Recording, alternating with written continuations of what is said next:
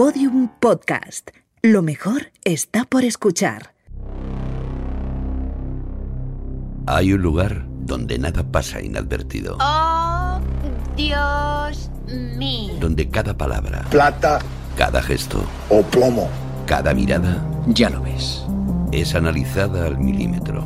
Todo el mundo miente. La única variable es sobre qué. Ese lugar es secreto, La democracia está muy sobrevalorada. pero nosotros podemos acceder a él. Soy el hijo de puta que manda aquí, joder. Laboratorio de Investigación de Series. O ganas o mueres. Con los agentes Aurea Ortiz, Miquel Labastida y David Brieva. En Podium Podcast. Me encanta que los planes salgan bien.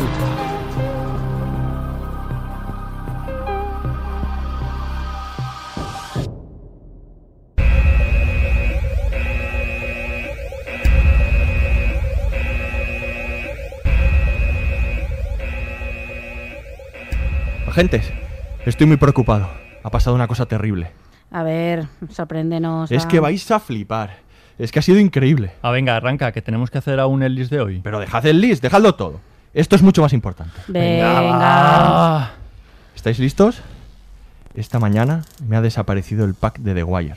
No solo eso, es que era la serie completa, remasterizada. Pues vaya. Y, y el del Soprano.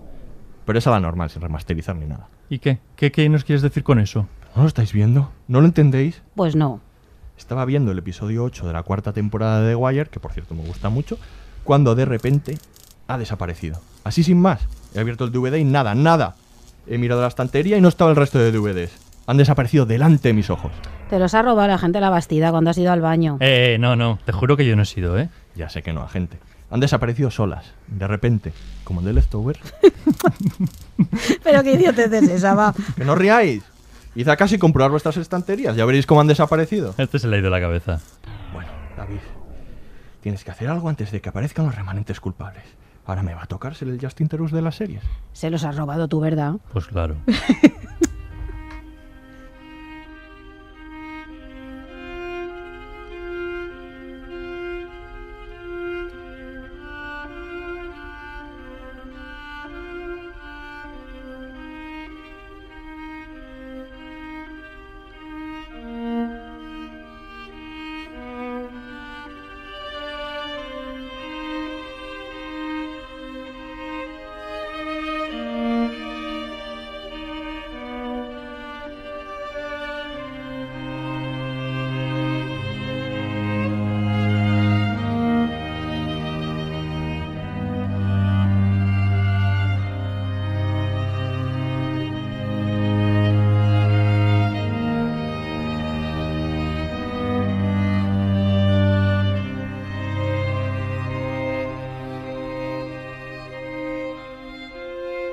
Bienvenidos al Laboratorio de Investigación de Series, el DIS para los remanentes, en nuestro capítulo 1x09.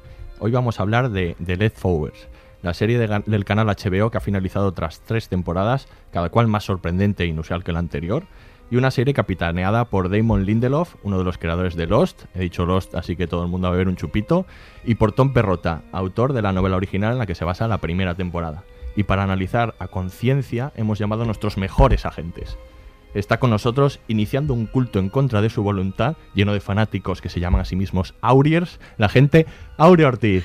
Hola, Aurea. Ah, soy yo. ¡Viva, viva, viva! Son los viva, Auries ahí viva! diciendo. Ahí están los Auriers a Muy tope. bien. Oye, yo me apunto al chupito ese. ¿eh? Muy bien. Tú Y todo es- lo que sea beber. Hombre, ya te digo. Y, de, y desde su pilar, del que no ha bajado desde la cancelación de American Crime, el agente Miquel Labastida. Hola, Miquel. No me manifiesto. No se manifiesta, Solo fumo. pero lo está anotando en una libretita y nos está diciendo, déjame en paz. Así Vale, voy a hacer todo el podcast. Vais a ver qué moderno. Mudo. Y nuestro agente es- especial para esta ocasión, actor y director, miembro de Caterva Teatro y profesor de interpretación, Jaume Ibáñez. Hola, Jaume. hola a todos. Bienvenido. Muchas gracias. Bueno, pues vamos a hablar de, de Leftovers y cuidado que viene la ficha.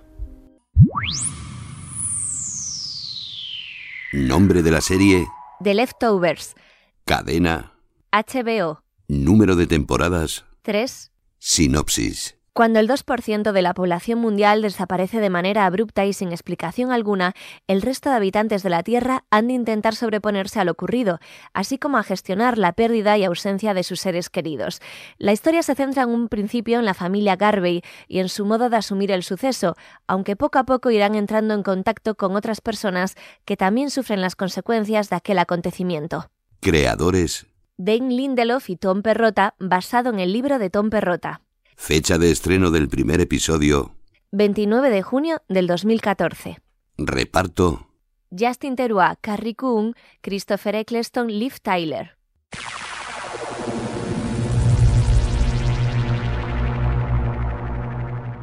atención, este podcast contiene spoilers.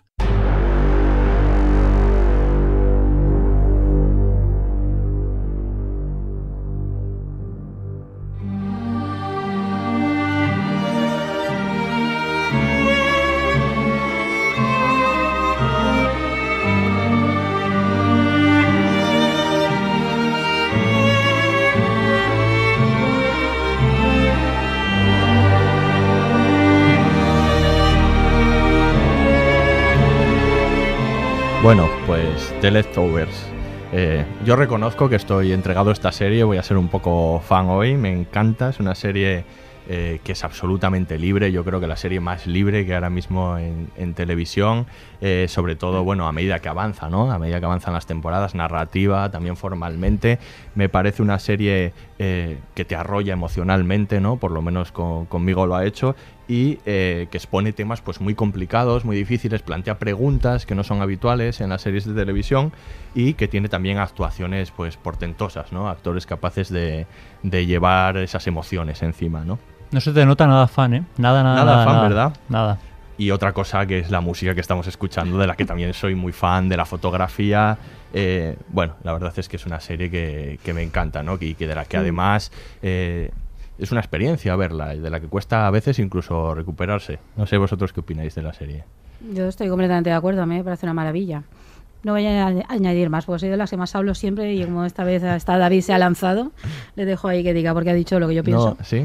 Así que sí, estoy de acuerdo. Miquel. Sois, que to- no- sois sí. todos fans, fans, fans. Yo, Sí, a ver, fan. eh, hay un capítulo, el capítulo 7 de esa temporada, en el que el presidente de Estados Unidos, al presidente de Estados Unidos se le exige como para identificarse, para entrar en un edificio, que se- saque el pene que y lo tenga que poner en una especie de aparato que lo analiza si, eh, si es el suyo Así realmente para, ver. Sí, em- empiezo fuerte. Bueno, Yo creo que esa es una metáfora de la serie.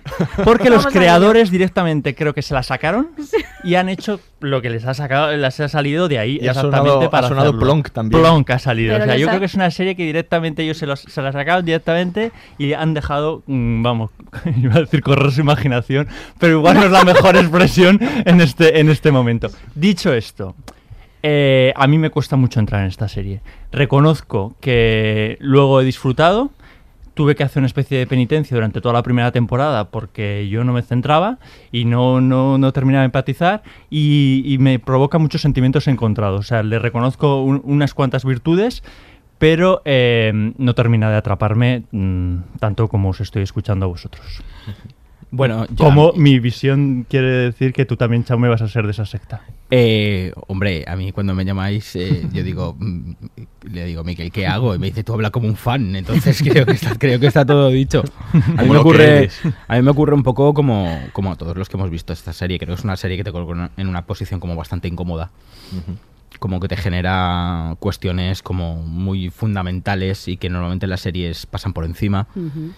Y que te genera ese sufrimiento agradable que hace que, que lo que decía David, que todos esos condicionantes también eh, cinematográficos, para mí altamente cinematográficos, a nivel de fotografía, en fin, es un, es un para mí como actor es muy importante eh, qué se dice, ¿no? Es esos, esos guiones maravillosos con algunos momentos para mí absolutamente brillantes. Entonces no puedo más que hablar como un auténtico fan un fan del sufrimiento en las series y por lo tanto eh, esta serie se me ha colocado muy muy arriba en el escalafón, la verdad. Nos decías antes que te ha costado asimilar la, la última temporada, no sé si con cada una, de esto que decía yo que te cuesta, que, que es dura para el cuerpo, para la Sí, mente. es, es du- a, mí, a mí, yo estoy acostumbrado a trabajar con, con- con- con- conmigo, ¿no? Mi trabajo, trabajo es mi cuerpo, No mis emociones, casa, ¿no? ¿no? Sí, aprendes profesionalmente a, a cuando terminas un trabajo a, lo, que, lo, lo los actores decimos ducharnos, ¿no? Te duchas emocionalmente y te vas a tu casa porque tú eres una persona que vas a comprar al Consum y, paseas por la calle y vas a cenar con tu mujer y demás. Pero sí que, sí que hay, hay como una cola en las cosas, ¿no? Y la verdad es que sí que esta serie es una de las que a mí personalmente me ha dejado mucha huella, ¿no? A nivel emocional también estoy acostumbrado a profundizar tal vez más que, que otros seres humanos en esas cosas porque en parte es mi trabajo, ¿no? Conocerse a uno mismo y. y en muchos trabajos he tenido que desarrollar eh, pues todas las cosas que se ponen sobre la mesa en esta serie, ¿no? Como es la pérdida, como es el sufrimiento. Y tal vez como tengo ese camino un poco más abierto que los demás, tal vez me deja un poco, me deja un poco más tocado. De hecho, el, final de la serie lo vi esta semana. Estábamos hablándolo antes of the record. Lo vi esta semana y me dejó un par de días como muy tonto. Le eché la culpa a la alergia porque estaba fuera de Valencia y dije, no, no, oye, que te estás bien. No, es la alergia. Tengo los ojos rojos por la alergia. Pero realmente sí, sí me ha dejado bastante tocado. Además, sabes que es el final y sabes que es como- sabes que es un pastel riquísimo que te quedan dos cucharadas y que esas dos cucharadas no como que las quieres saborear como que no te lo quieres terminar y, y ya está y se ha terminado se ha terminado Pero reconocéis que decís eh, cosas que, suenan así, ¿no? Tú acabas de decir sufrimiento agradable. Eso es como un oxímoron, o sea, quiero decir. a- a- que Sí. Es difícil de comprender que alguien vea un algo que, se- que te provoque sufrimiento que sea agradable. sí porque porque ¿No es una gran justificación de esta serie? O sea, decir, no, es un sufrimiento agradable, no, es, es difícil, pero a la vez te reconforta. No hay que buscar demasiado. yo creo para- que en parte eso está en muchísimas cosas en la vida ¿eh? ese Y tipo en la de- ficción constantemente, ¿no? sí y en la ficción más todavía. Que, funciones. que es una realmente la ficción no es más que bueno la realidad aumentada no y pasada por el filtro de alguien en este caso pues Lindelof y Perrota no es su forma de contar la realidad, pero al final hablamos de cosas siempre fundamentales. Hablamos de, de- de cuatro o cinco cosas, de que del amor, de la pérdida, de, del sufrimiento, del placer, de, Sí, de la muerte. Exactamente, sí, sí. Eso es. Sí, pero yo entiendo lo que dice Miquel. eh, claro, porque es una serie difícil. eh, y entiendo que haya quien no entre perfectamente. Absolutamente. Eh, sin duda que sí. Eh, pero es que va de esto, ¿no? A- eh, Claro, es que yo creo que una de las funciones de la ficción es esta, ¿no? El, sufrimos viendo muchas veces películas o leyendo novelas y aún así no dejas de leerla o no dejas de verla. Es que es una de Mm. sus funciones principales, ¿no? El, el proyectarnos a través de esto. Te puede poner en situaciones incómodas, te cierras un libro y te ha trastocado tu vida y de pronto piensas otra cosa. Yo creo que esta serie cumple un poco esta función. Es áspera porque no te lo pone fácil, sobre todo la primera temporada lo pone muy difícil, nos lo pone muy difícil a los espectadores, yo creo, tienes que superar como ciertos obstáculos, pero claro, hay un enganche, por lo menos por mi parte, porque hay algo que fascina, si no, pues la dejaría así, ya está, como tantas series hemos dejado. Pero hay algo que compensa eso, bueno, no compensa, forma parte de ello en realidad, ¿no? No, si yo estoy dispuesto a sufrir, de hecho me gusta sufrir, o sea, quiero decir, siempre y cuando entienda por qué esté sufriendo. Es eso, Ujú. o sea, quiero decir, es una de las cosas por las que a mí me costó en un principio eh, entrar en la serie. Es que yo necesito unas reglas de- de- de- del juego mm, un poco básicas. Dime más o menos y yo acepto enseguida. O sea, tú me dices, mira, no, es que el humo negro está eh, ahí debajo en un sótano y lo saca un señor de vez en cuando. Vale, yo me lo creo y ya entro, pero ya me lo has explicado. El problema es que yo pasé como 10 capítulos durante eh, el comienzo de la serie intentando entender.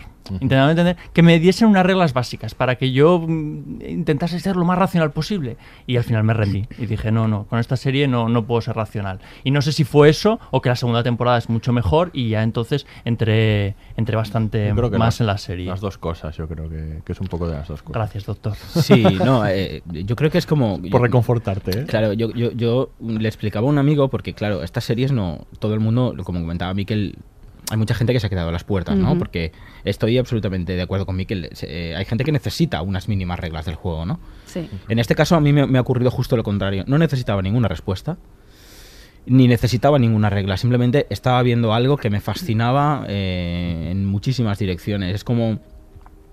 eh, mi mejor amigo es licenciado en Historia del Arte. Mm, Para mí es muy diferente cuando voy a ver una exposición con mi amigo Mariano cuando no voy a ver una exposición con mi amigo Mariano. Y muchas veces no necesito eh, ponerme delante de un cuadro y entender. Simplemente hay algo que te llega, que, te, que como decía David, te arrolla y te genera una sensación de... A mí de, de sufrimiento barra bienestar, que decía un poco que decía Miguel antes, ¿no? Que es una sensación extraña, pero yo creo que es artísticamente súper satisfactoria. En parte yo creo que ese es el camino de las cosas, al menos que a mí me interesa, ¿no? En la, en- en la literatura me ocurre lo mismo, ¿no? Me ¿cuál es tu libro favorito? Yo siempre hablo de... Y el asno vio el ángel de Nick Cave, ¿no? Que es un libro durísimo, oscuro, terrorífico. Y a mí ese libro me fascinó y me ocurrió lo que me va a ocurrir ahora con The Leftovers. Que terminé la última página, le di la vuelta al libro, me fui a beber agua y volví a empezarlo desde el principio. Es ¿Vas a volver a, verla? Desde el principio, sí, este verano. a sufrir. Eso a mí me recuerda una cosa que decía mi madre cuando era pequeño y veía una película de ellas, de, de lo que decía de llorar y decía cuando acaba, ¡ay, qué bien he llorado! Claro. Que es, es un poco esto. ¿no? Claro, La claro. Una definición fantástica. Con- nos sí. conforta, claro. Sí, sí, sí, de sí, eso sí. se trata. Sí, pues a mí me encanta. Yo, de hecho, soy una persona a la que le cuesta llorar. Por ejemplo, has puesto este, este- este ejemplo. Y en el cine lloro un montón. O sea, como que yo, o sea, quiero decir, y enseguida empatizo con la historia, por difícil que sea. Y el problema es que a mí aquí me costó empatizar. Y de hecho, ha terminado la tercera temporada y a mí con los personajes me cuesta empatizar. O sea, reconozco que son personajes que a mí me resultan difíciles. Y no porque sean irracionales, yo, yo estoy muy a favor de la, la gente irracional o con impulsos o que ha- hace cosas que no tienen sentido. O sea, quiero decir, yo por ejemplo, con el Nate de a dos metros bajo tierra, que hacía cosas irracionales como perseguir a un pájaro con una escoba eh, cuando cumplía 40 años, no sé si recordáis aquella... Yo me sentía identificado, aquello no tenía mucho, mucho, mucho sentido, pero yo de esa irracionalidad la comprendía, había ciertas reglas, con estos me cuesta mucho más, mucho más entrar, la verdad. Y yo creo que el, empa- el empatizar con los personajes, por difíciles y raros que sean, es un... eh, Es, es- es bueno, ¿no? Para entrar en una serie. Y no sé si vosotros os sentís identificados con los, lo- los protagonistas. A mí me cuesta mucho. Cuesta, cuesta. Cuesta, sí, sí. Sí. sí. Sí, pero yo creo que tampoco es necesario, al menos en mi caso, quiero decir. Eh, ten- yo, yo creo que tenemos como una sensación siempre de, que necesitamos eh, juzgar a los personajes y decir quién es el bueno ¿no? y quién es el malo.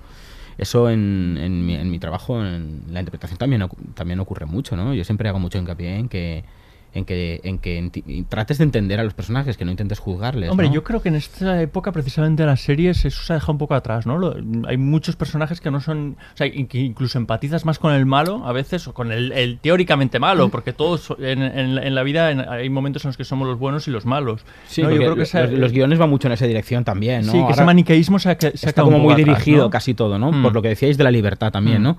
En estas series que ahora está todo como muy controlado, como muy pensado para que tú pienses, para que tú hagas, para que tú decidas quién es el bueno, quién es el malo, ¿no?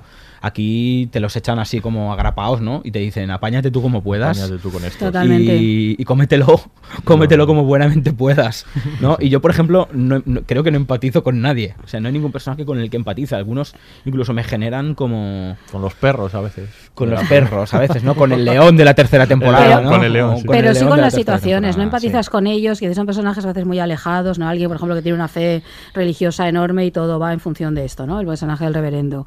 O en otros casos, ¿no?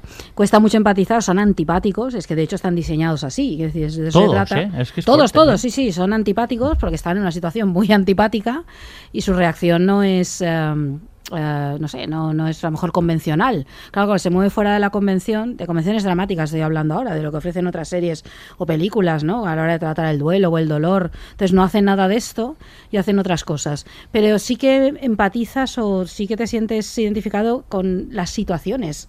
El modo, es decir, te puede parecer muy antipático, pero de pronto entiendes la locura que está haciendo, o el por qué está empeñado y obsesionado con no sé qué, o por qué ha decidido no hablar, ¿no? Ese tipo de, ¿no? La- las de la secta o este tipo de cosas. Y yo creo que ahí sí que hay un enganche. A mí sí me produce. Ahí sí que nos reconocemos.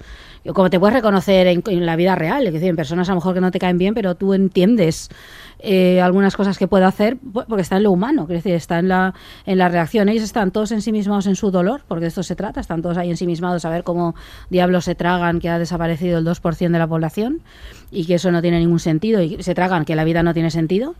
Y entonces se crean ahí sus ficciones y sus relatos para, para ver cómo sobreviven a ello, que es lo que hacemos por otra parte Todos. todos. siempre, porque esto no tiene sentido.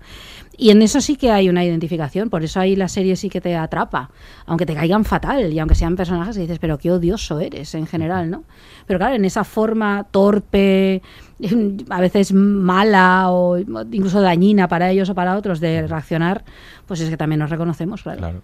Decía Damon Lindelof, que es una definición que me gusta mucho, que The Leftovers no es una serie que pretenda eh, enseñar a los demás cómo vivir la vida, sino es una serie en la que ves a gente como no sabe vivir la suya. Efectivamente. Es un poco esto, ¿no? Eso es lo que también por lo que no empatizas, ¿no? Por las decisiones que toman siempre, ¿no? Y, pero sí que eh, es verdad que comprendes las dudas que tienen ante las situaciones que se les presentan, ¿no? Que son muy duras y por lo que sufren mucho, claro. Y nosotros, No, claro, recuerdo que nosotros- se llama los sobrantes. Los Eh, los restos, sí. Los restos, ¿no? Es decir, son lo que sobra, ¿no? Y entonces estos que sobra están ahí sobreviviendo uf, de mala manera. ¿no?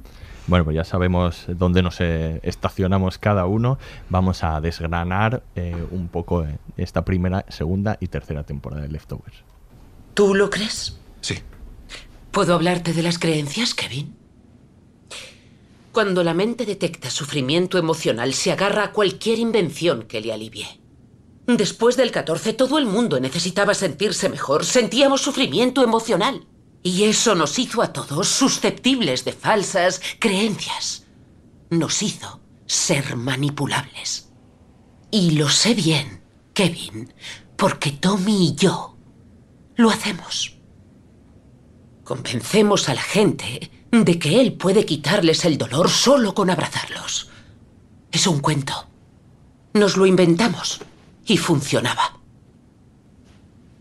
Lo que quiero decir es que ellos se lo creían. Todas las personas a las que él abrazaba. Porque sus cerebros aceptarían cualquier magia antes que enfrentarse a emociones como el miedo o el abandono o la culpa. Todos recurrimos a quien sea para que nos apague esas emociones. ¿Por qué crees que me metí en una puta secta? Y tú ves aparecer a la líder de esa secta porque necesitas que alguien te las apague. Patty no está. Kevin. Estás solo tú.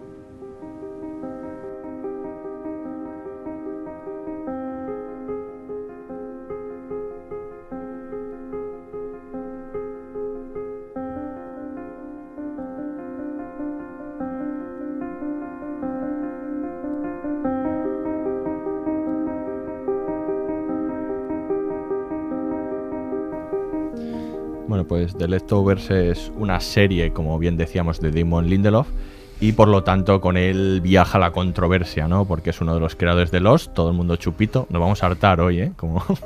Todo sea por beber.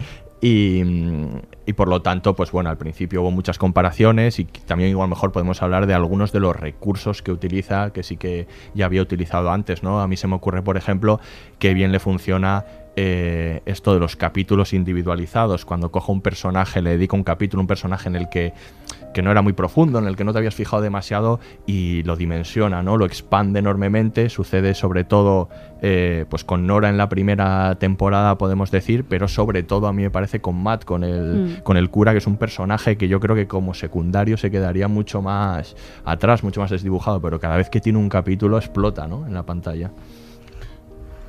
Sí, no, yo, a ver, yo a propósito de lo de los.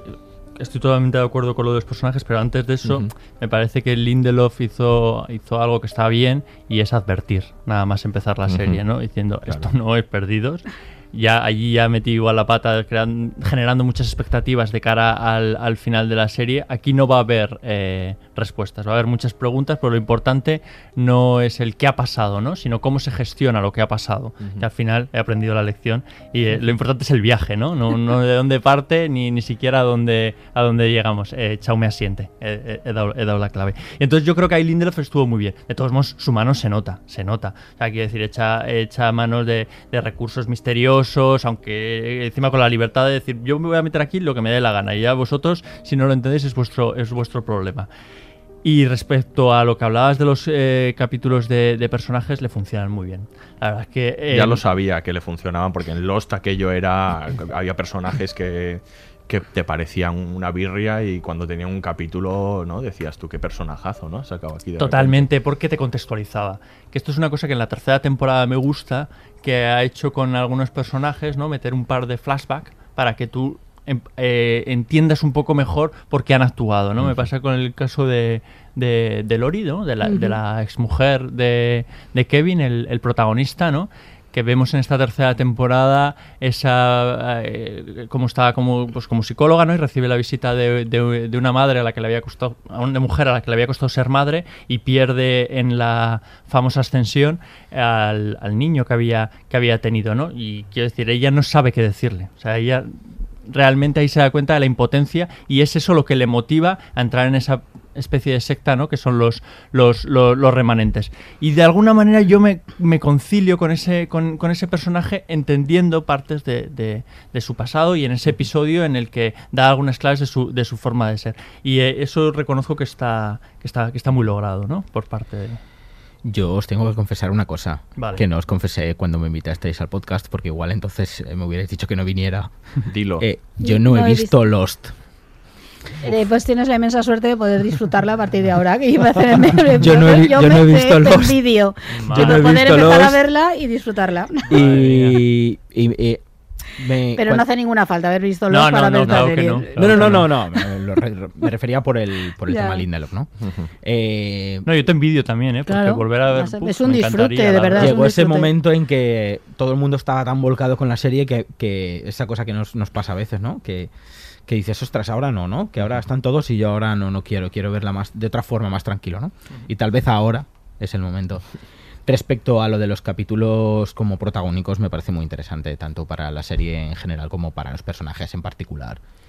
Y, y son auténticos viajes, son auténticos viajes. O sea, desde, desde el viaje de- que hace Matt hasta Nora. Es verdad, son A mí todos- el de la tercera temporada de, de Kevin Garvey Senior del padre me Mm. parece una Vale. auténtica barbaridad. Una barbaridad, sí. Cómo utilizan el enclave geográfico de Australia, ¿no? Como esa cosa desértica, ¿no? Cuando llega y está como a punto de morir y de repente ve un tío en un coche que se pega fuego. O sea, esas, pues, llega luego la cruz, la recoge la mujer esta de, de la casa que está construyendo una especie de arca de Noé con las maderas de la iglesia. O sea, es que me parece, me parece tan, tan, me parece tan destroyer todo lo que ocurre y, y cómo, como decía Miquel, cómo dimensiona y cómo lanza a los personajes como a otra dimensión. Y aparte de contextualizar muchas veces y, y de dar muchísima información, le da una poética absolutamente bestial a los personajes que muchas, muchas veces los ves como, como en situaciones compartidas, ¿no? Y no ves cómo se expresan por sí mismos cuando están solos, ¿no? Y yo creo que eso lo hace muy bien también, que de repente pone a los personajes en como en una soledad muy animal y tal vez eh, en esas situaciones que comentábamos antes de cómo reaccionas ante estas situaciones, ¿no? Y ves a los personajes de verdad como, como solos ante el peligro. eh, tienen estas reacciones tan absolutamente animales y tan... A mí me parece que los personajes son muy... Creo que utilizan muy bien el recurso de los animales en la serie, lo que comentaba David de los perros, ¿no? Y esta cosa El del león. del león, ¿no? Como el león se come a Dios, ¿no? En el capítulo este loco del viaje... Es- es impresionante, Del de viaje de. Tasmania a Melbourne, ¿no? O sea, me parece absolutamente alucinante. Ese capítulo está muy bien. Y creo que los personajes también tienen cierto componente animal, ¿no? Cierto componente animal. totalmente, No, yo creo que Kevin se reconoce muchas veces con, lo- con los perros, ¿no? En Claro. la primera Claro. temporada. No termino de entender tampoco, yo voy a seguir señalando, ¿no? Qué le pasa a los perros, pero yo le veo a Kevin que hay una especie de, de- ¿no? Eh, entre fascinación por, por los perros y de, y de reconocerse esa rabia, ¿no? Ese- yo creo que la clave es esa, ¿no? Pase lo que pase con los perros, eh, se han vuelto salvajes, ¿no? Probablemente sean perros que cuyos amos han desaparecido y se han juntado en el bosque y se han vuelto locos y salvajes, pero ahí está la cosa, en el que él lo que ve es la posibilidad de cómo puede acabar cuando ve a los perros, ¿no? Y como cuando luego el perro, es cómo se reconcilia cuando construye esa nueva familia, aparece, ¿no? Eso, eh, Hmm. Los utiliza muy bien, es verdad, Claro. los animales. Sí. y las palomas, ¿no? El, Todo, te- sí, todo el, sí. re- el recurrente final de las palomas. Y le comentaba antes a Aurea el tema, el tema de. En este último capítulo de, de la última temporada, el momento en que está. Bueno, no sé si recuerdas, es una oveja o una cabra. Enganchada con los Una collares, cabra. enganchada a los Sí, collares, sí, ¿no? sí, sí, sí, sí. Que de repente genera una oblicuidad en el plano, ¿no? y ves que sí, Nora sí. no puede subir y no puede subir. cuesta. Y está, la, y está el animal haciendo como un ruido muy extraño, ¿no? Que Es capaz de desasosegarte en ese sentido hasta, Mm. hasta con los personajes no reales, ¿no? Hasta con los animales, ¿no? Mm. Bueno, es también el uso de los animales también tiene muchas veces relaciones con lo bíblico ¿no? y, con lo, y con la religión de la que luego, luego hablaremos. Totalmente. Claro, es que yo creo que al, al utilizar estos capítulos eh, de buscar, a- de poner el foco de pronto en un personaje concreto, eh, que, está, que está enfrentado a una situación completamente extraordinaria, por tanto perdidos como, como esta pasa, ¿no? que se ha pasado algo completamente inusual que hace que el mundo haya puesto patas arriba, ¿no? Entonces, por una parte, como espectadores necesitamos saber algo de ellos para saber por qué se están enfrentando, cómo se están enfrentando a, a esa situación tan extraordinaria y diferente que probablemente requiere de nuevas maneras de actuar por todos, por parte de todos ellos. Y claro, necesitamos saber su background ¿no? y su, su pasado, pero también entender muchas de sus reacciones. Y yo creo que por eso funcionan tan bien. Y funcionan bien aunque hagan cosas extravagantes, claro, porque la, serie es muy muchas, extravagante. muchas.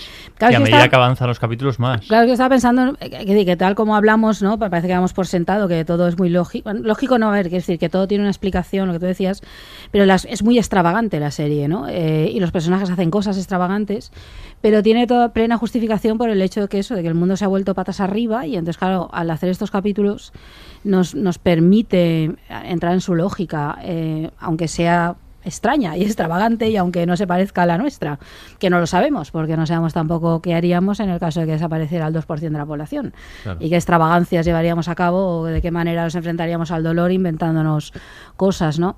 Entonces yo creo que por eso, eh, que es un recurso de Perdidos, de lo mejor que tenía Perdidos, de las muchas cosas maravillosas que tenía Perdidos, eh, y, y creo que, que aquí le funciona muy bien por eso, ¿no? O sea, a mí se me pasaba con el personaje del reverendo, que es uno de los que peor me cae, de los que Mm. menos me gustaban en general, y tal vez por esto, porque claro, porque es un hombre de fe y él todo lo ve desde la lógica de esa fe, no sé si pueden ir juntas lógica y fe, pero bueno, esa idea, ¿no? Y entonces claro, a mí me costaba muchísimo este personaje, ¿no? Como Sí. me parecía muy plano. Cuesta. sí. Y claro, y de pronto no es plano, y de pronto es humano, y sufre, y, y se empecina, y se obsesiona, y... No se deja derrotar no de- jamás. claro, no, jamás. no, exacto, ¿no? Y, y- y puedo seguir sin compartir su visión del mundo y su fe, pero puedo admirar su grandeza en eso, en eso que tú has dicho, ¿no? En el hecho de que, de que le da igual lo que le pase, que él va a levantarse otra vez y a intentar entender el mundo y, vivir y sonreír siempre, ¿no? Y, y seguir adelante, ¿no? Entonces, pues esas cosas son las que las que te atrapan ahí, para eso necesitas esos capítulos. Y me claro. gusta mucho el final que le dan, que luego hablaremos de los finales de los personajes, me gusta mucho también.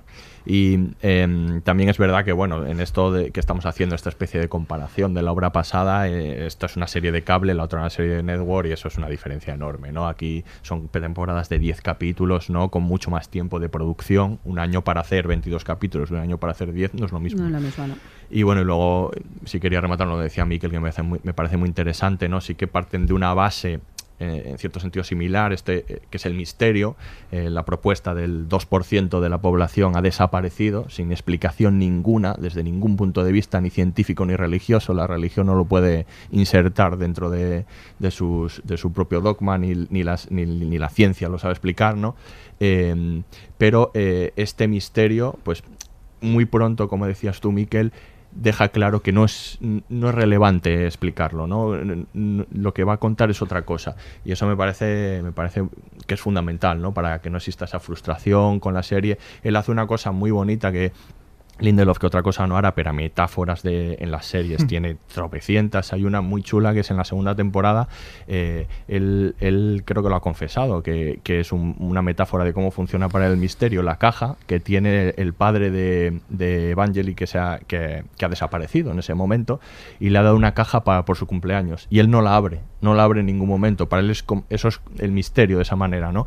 Eh, mientras no abras la caja... eh, es mucho mejor la, anticipación, Mm. es mu- mucho mejor fantasear con qué puede tener dentro que te dé soluciones que abrirla, ¿no? Y, y frustrarte o, o- o que no sea lo que tú lo que tú esperabas, ¿no? Me parece muy bonito eso acerca del misterio.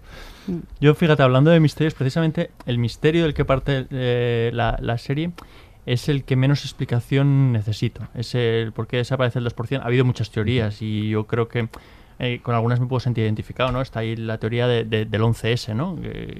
Sí. Ahí de repente, eh, por algo que en aquel momento, mm, bueno, decíamos que no, no- no conocíamos o no, no era usual por lo menos, desaparece un montón de gente de una manera abrupta.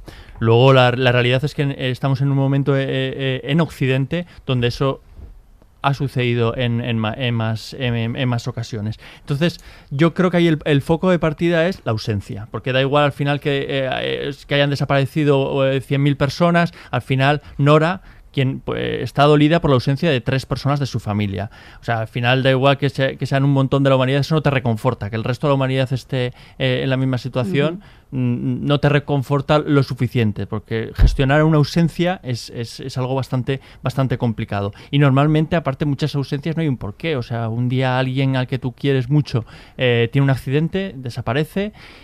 Y sí, es verdad, le atropella un coche, tienes, ahí- tienes ahí un, un- un porqué quizá, pero da igual. O sea, eh, eh, tú no lo entiendes. ¿Por qué ha tenido que ser él? ¿Por qué eh, no ha conseguido sobrevivir? Y a veces, pues un ataque al corazón. O sea, quiero decir, hay, hay cosas que son poco, poco racionales. Entonces, a mí ese punto de partida yo, yo juego. A mí cu- cuando hablo de, de- de otras eh, preguntas son cuestiones mucho más básicas. Lo que decía de los perros, por qué los remanentes eh, fuman, no hablan, de dónde salen, quién los organiza. Ese tipo de por qué son los que a mí me inquietan un poco más. Pero ese del punto de partida, Claro. yo creo que en la sociedad actual podemos encontrar bastantes, bastantes re- eh, referentes, ¿no? Con, de hecho, creo que es una serie que vista desde la distancia explica muchas cosas de la sociedad actual.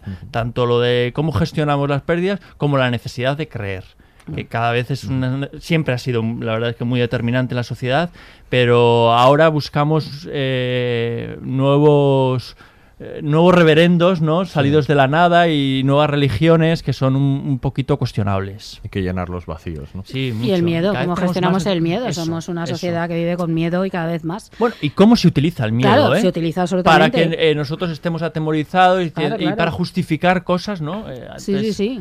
Ah, no, no, como eh, eh, hay unos señores que pueden a- eh, atacarnos en los aeropuertos, tenéis que ir a la pata coja, sacaros un... Ya estás pensando otra Sí, vez estoy- en la estoy- tercera estoy temporada. en la tercera temporada. O sea, y estamos dispuestos a hacerlo todo simplemente para que nos protejan. No, sacrificamos la libertad por la seguridad y Y eso, eso es terrible. esta serie habla un poquito de no, eso. no, habla. Hombre, yo creo que todo este tipo de series hablan de esto. eso, Sí. no sé, es como del apocalipsis este en el que se vive después del 11S. Y por otra parte, claro, es- esto pasa en Occidente. En el apocalipsis viven muchos países por eso me refiero desde todo el rato hace a siempre. Sí, es a veces es nuestros miedos de aquí, Descubrimos ¿no? el mundo aquí en el primer mundo, Efectivamente. parece que descubrimos el mundo y simplemente hay que girarse. Ya Lo vive- tenemos muy, muy, muy cerca. Efectivamente, ¿no? En eso. Entonces, claro, que intenta hablar de eso, ¿no? Y de enfrentarnos al miedo. Sí, sí. Y de fronteras como la de la segunda temporada, vamos, las tenemos escasos Claro. eh, kilómetros, ¿eh? de gente que quiere entrar a sitios donde sitio supuestamente se seguro, vive mejor. a la seguridad. A la seguridad. Y, y no, no, no, les dejamos, les, les tratamos como, como apestados. Hemos hablado al principio y estamos dando algunas claves de, la, de lo diferente que es esta serie, ¿no? Lo libre, lo excepcional, de la excepcionalidad de la serie. Me gustaría que, que hablásemos un poco de las cosas que, que la hacen tan diferente a lo que hay en la parrilla actualmente, ¿no? A mí me parece, por ejemplo, que es una serie eh, que es tan libre porque es muy de guionistas. Hay un equipo grande de guionistas y, y son muy libres creativamente, ¿no? Para mostrar lo que sea, ¿no? Estábamos hablando de de los capítulos estos excepcionales de los sueños, ¿no? Hay, hay muchas de las de los eh, cosas que ves en, en los guiones que dices, tú esa sala de guionistas tiene que ser la bomba, ¿no? Tiene que ser muy Bueno, divertida. tienen que lo tomarse tiene- se toma. eh, esos chupitos que tú decías, o yo que sé, O unos algo- cigarritos algo esos muy largos. Ahí vale todo, desde luego. No sé qué cosas veis eh, en la serie que, que la hacen A tan mí me diferente. gustaría pasar un día entero dentro de esa sala con esta Sí. gente, sobre todo porque Pues ibas a llorar, ¿eh? Porque los eh, para, para los actores es muy importante lo que dices, ¿no? Claro. Cómo lo gestionas, cómo lo vives, pero pero cómo- lo que dices, ¿no? Y me parece que lo que se dice en esta serie me parece que los guiones son absolutamente deslumbrantes. A mí hay un par de cosas que también me parece que son, son muy chulas, ¿no? Yo, yo lo reconozco con otros productos HBO que en un momento dado también también para mí fueron muy libres, ¿no? Y me voy, por ejemplo, a David Simon, ¿no? Que las Ajá. cosas que, ha- que hace Simon en HBO me parecen absolutamente libres eh, en todos los sentidos. Y también eh, eh, me parece que es una serie muy educativa eh, y me lleva bastante a, lo comentaba antes con me, me lleva, me lleva en algunos momentos a Six Feet Under, ¿no? En las partes oníricas, ¿no? No sé si recordáis el capítulo de Six Feet donde donde Claire se sube encima de una mesa y hace como una coreografía, Sí. ¿no? Y me parece que, que las dos tienen un punto común para mí, al menos en mi universo, que es la, la educación de la pérdida. ¿no? Lo que pasa es que una lo hace eh, como con por fascículos bien explicados, que es Six Feet Under, y luego Leftovers eh, vas a hostias. Va- Te enseña- Exacto. te enseña Sí, no, la pérdida todo a hostias. más, eh, a hostias. radical, ¿no? ¿no? En Leftovers. Absolutamente radical. Mm. Cierto, cierto. Thunder, yo quiero decir, yo veía, había momentos, ¿no? Que pues, como cuando eh, la madre se tomaba unas pastillas, iba por el bosque y se encontraba con osos y- o, o- o conejos gigantes, ¿no? Quiero decir, había muchos momentos de fantasía, pero como a veces nosotros también fantaseamos en nuestra, en nuestra, en nuestra vida real, pero no llegamos a los extremos de, de, de- de Leftovers, ¿no? Yo creo que, eh, bueno, Claro. Leftovers, yo creo que es una serie de extremos, pero De extremos, absolutamente, Sí, estoy de pero sí acuerdo. comparte algo, yo estoy de acuerdo con ¿no? Sí, dos sí, metros no, bajo no, tierra, hay esa encuentro- sensación de extrañamiento a veces, que Mm. es mucho mayor aquí, claro, pero sí que está el sentido del humor este tan esquinado a veces. Eso es una cosa que aprendió la serie a, a medida que ha ido avanzando, ¿eh? Sí. porque yo en la primera temporada sentido del humor yo no lo encontraba por ninguna En la parte. tercera ¿eh? yo creo que está En la sobre tercera todo. me parece que ha encontrado un punto. Yo creo que es una serie que se ha ido encontrando y que a medida que eh, los creadores han ido soltando lastre, ¿no? Eh, yo creo que la ha beneficiado precisamente pues eso, que no haya sido una serie de grandes audiencias como si, si era Los, ¿no? Eh, que incluso la propia cadena yo creo que tiene unas expectativas que luego igual no, no se cumplieron y entonces la dejaron un poquito más, más, más libre y yo les he visto muy cómodos en la tercera temporada, Mm. como que han encontrado el sentido de la serie, han Sí. quitado un poco ese pesar que tenía la primera, empezando Ujú. por la cabecera, con la música que era tan rotunda, ¿no? Y Fíjate, de la primera a la segunda a la cabecera. ¿eh? Sí. Claro, yo creo que ahí hay un cambio. Y de Yo la, y creo de la segunda a la se liberan. tercera, Y incluso. la ¿no? segunda a la tercera, Sí. que ya es una locura absoluta, ¿no? Sí, sí. Sí, sí, de todas sí, maneras sí. sí. que tenía un cierto sentido del humor, pasa que como muy negro, negro, Mm. negro. Que tú eres muy rebuscada. Va a ser esto. no, pero yo qué sé, la propia secta esta de los remanentes, ¿cómo se llaman? Remanentes Culpables. culpables. sí.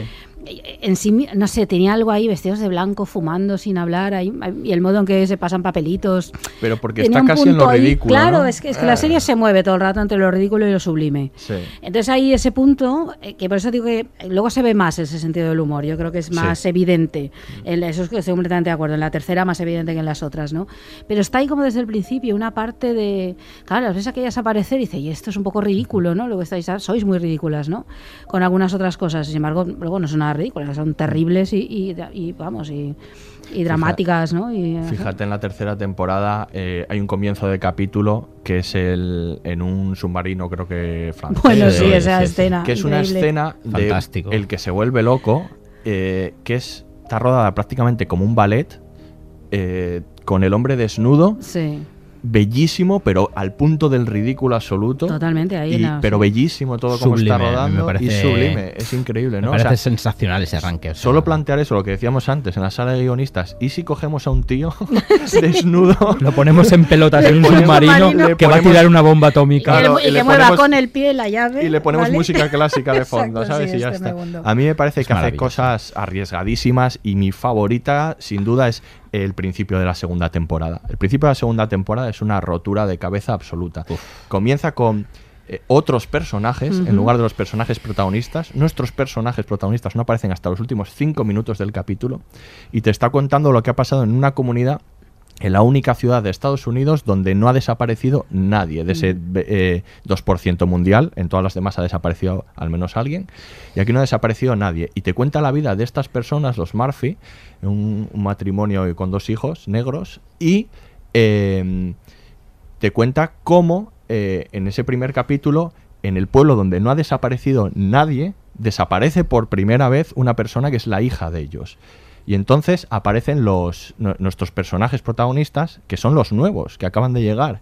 Pero ellos han afrontado tanto la pérdida que pasan de ser los nuevos en una nueva situación en la que por fin desaparece alguien a ser los veteranos. Mm, o sea, y a tomar el ¿no? control, porque Ese por contexto. fin en este pueblo se conoce la pérdida y ellos son expertos en pérdida. Sí. Fíjate cómo, le, cómo eh, comienza de una manera y luego le da la vuelta para decirte, y ahora por esto son los protagonistas. Me parece totalmente increíble desde un punto de vista de, de guion y, y de presentación de los personajes, porque te han presentado los nuevos personajes de una manera brillante y profunda, y, y en cambio les ha vuelto a dar la, la, la prioridad a los antiguos. Y me parece de estas cosas que, que decía que, que son como muy libres de crear Es que cosas. es, a mí, me- a mí me- es que es un reto constante. O sea, para el espectador, o al menos para mí, era un reto Sí. constante. Era un era un tete a tete entre, entre la serie y yo, ¿no? Y cuando tú creías que habías llegado a un punto en que ya no podían sorprenderte más que, que los guiones, que las historias, ¿no? El arranque que comentaba David es, bueno, y lo que comentábamos del bailar, del, del,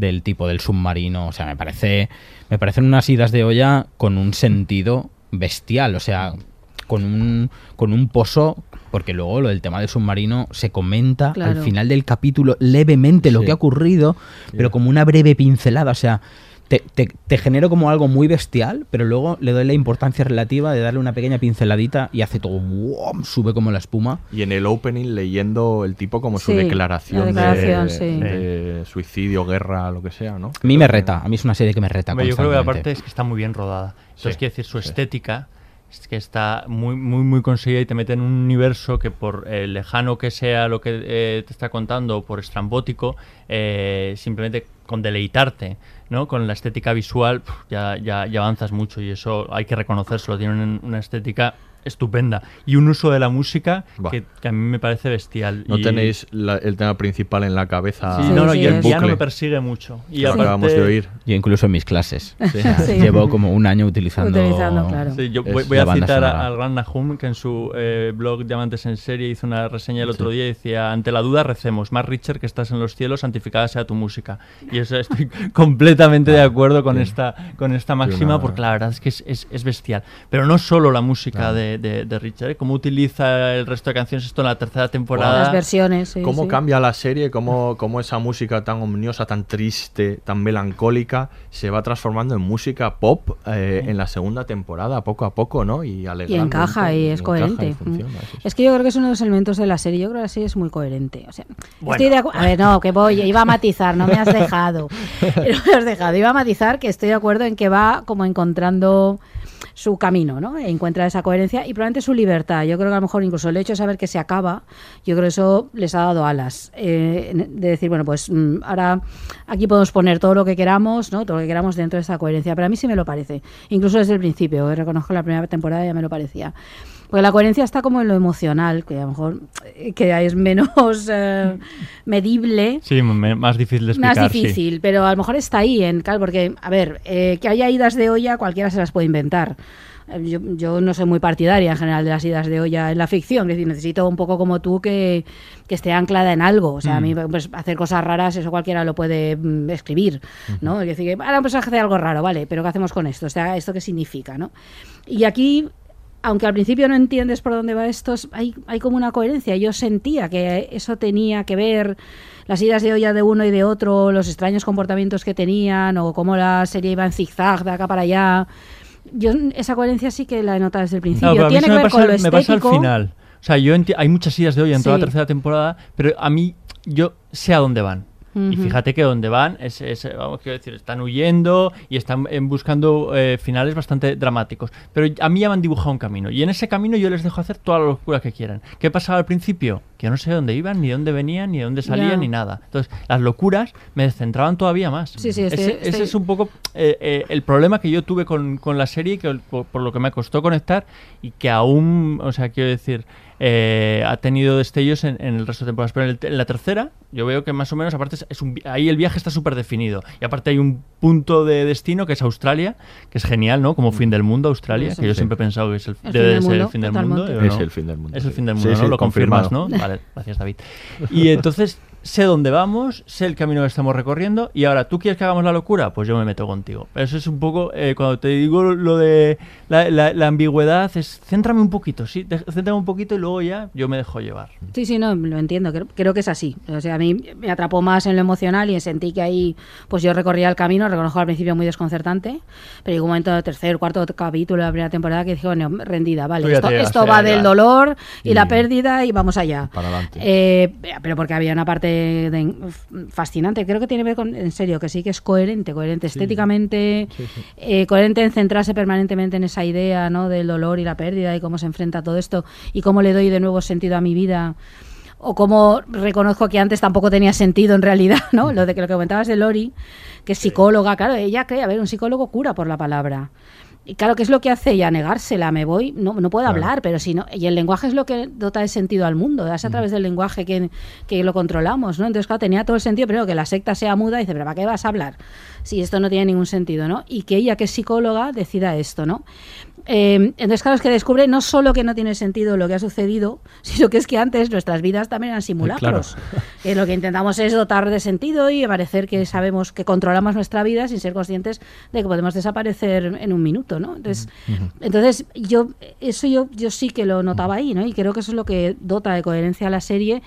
Y a la libertad creativa ¿no? Que ellos, que ellos claro. utilizan, ¿no? que, es, que, es, que, es- que hace que todo sea coherente al final. Yo quería destacar un- bastante el, el humor este del que hablábamos antes. A mí me parece eh, que hace metacomentarios muy divertidos, ¿no? Cuando los personajes dicen no sé qué está pasando, ¿no? Eh, Ujú. Metiéndose un poco también en la, en la piel del espectador, que tampoco lo sabe. Y, y luego tiene, si es verdad, pues, sobre todo segunda y la tercera temporada, comentarios muy divertidos, ¿no? Como cuando... Pero, pero también por la capacidad de los actores de ser, de estar eh, em, interpretando una escena eh, con mucha tristeza, con mucho dolor, y hacer un comentario como cuando Kevin le confiesa a Nora que ve a Patty y le dice, estoy viendo a alguien, y ella piensa que le está engañando, ¿no? Y, es, y dices tú, pero, o sea, es un momento divertido, pero, pero claro, la, la interpretación juega, ¿no? Con, con esas dos cosas. Y luego me parece que, que el punto máximo de, de esta libertad que estamos hablando y excepcionalidad está en los dos capítulos oníricos que hay en la serie, que me parecen, el primero me, me reventó la cabeza. Mm. O sea, A no sabes... Y así te has no- quedado. y así me he quedado. ¿eh? Y, y no, no sabía que estaba viendo, pero, pero sabía que era increíble. Son capítulos en los que Kevin va, pues eso, al más allá, eh, que, que supuestamente muere y revive, y, y que son completamente simbólicos, tienen mucho humor estos además, son muy, son muy divertidos y, y también te cuentan cosas a la vez. No sé, son, no sé qué os, eh, qué os parecen estos capítulos. Yo si me os quedé, gustan. yo me quedé también como tú. Te quedaste en el Sobre hotel. todo con el primero, eh, me quedé en el karaoke. el karao- en el karaoke. Me Sí, quedé en el karaoke, tremendo. me quedé en el hotel ese fantástico, maravilloso. Me- a mí me- lo que me parece es que detrás de todo lo que estamos hablando, me parece que hay un pensamiento muy profundo y una inteligencia como bastante alargada. Creo que, que hay poco azar en esta serie. Creo que hay mucho pensamiento, ¿no? Es como en el...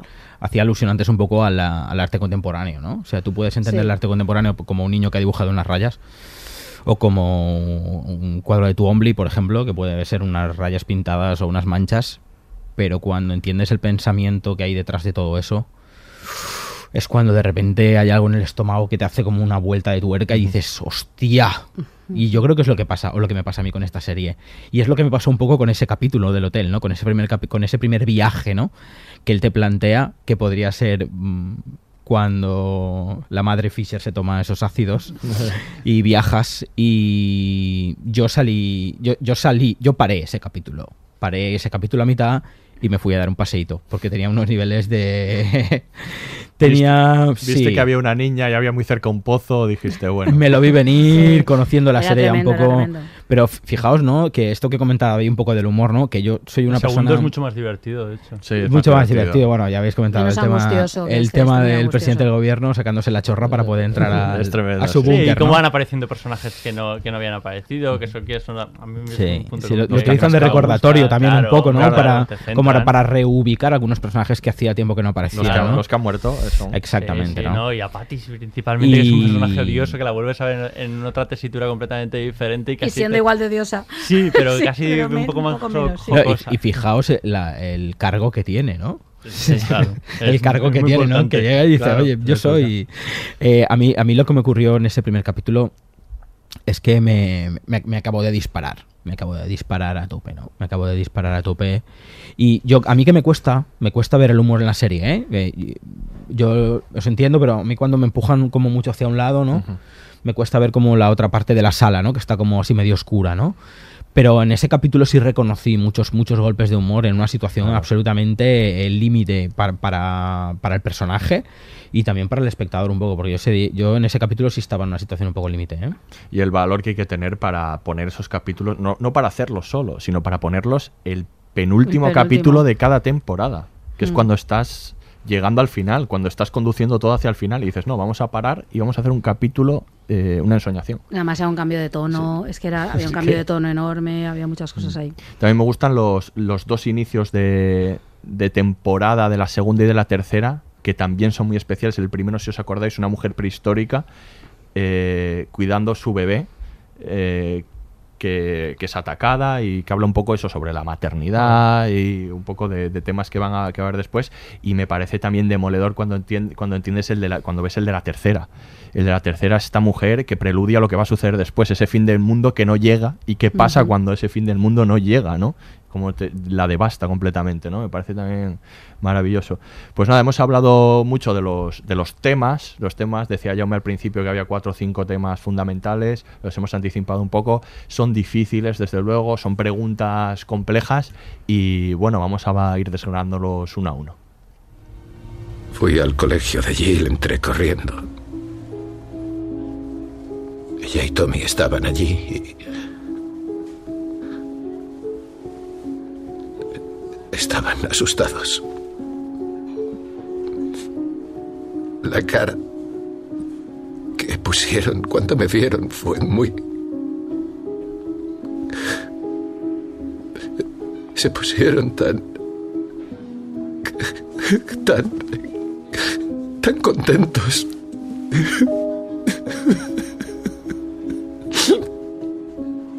Estaban felices. Y volvimos a casa. Lori ya había llegado y estaba diferente. Todos lo estábamos. Solo quería estar con ellos. Quería abrazarlos y... Entonces empecé a perderlos. Uno a uno. No es culpa suya. Sí lo es. Sí.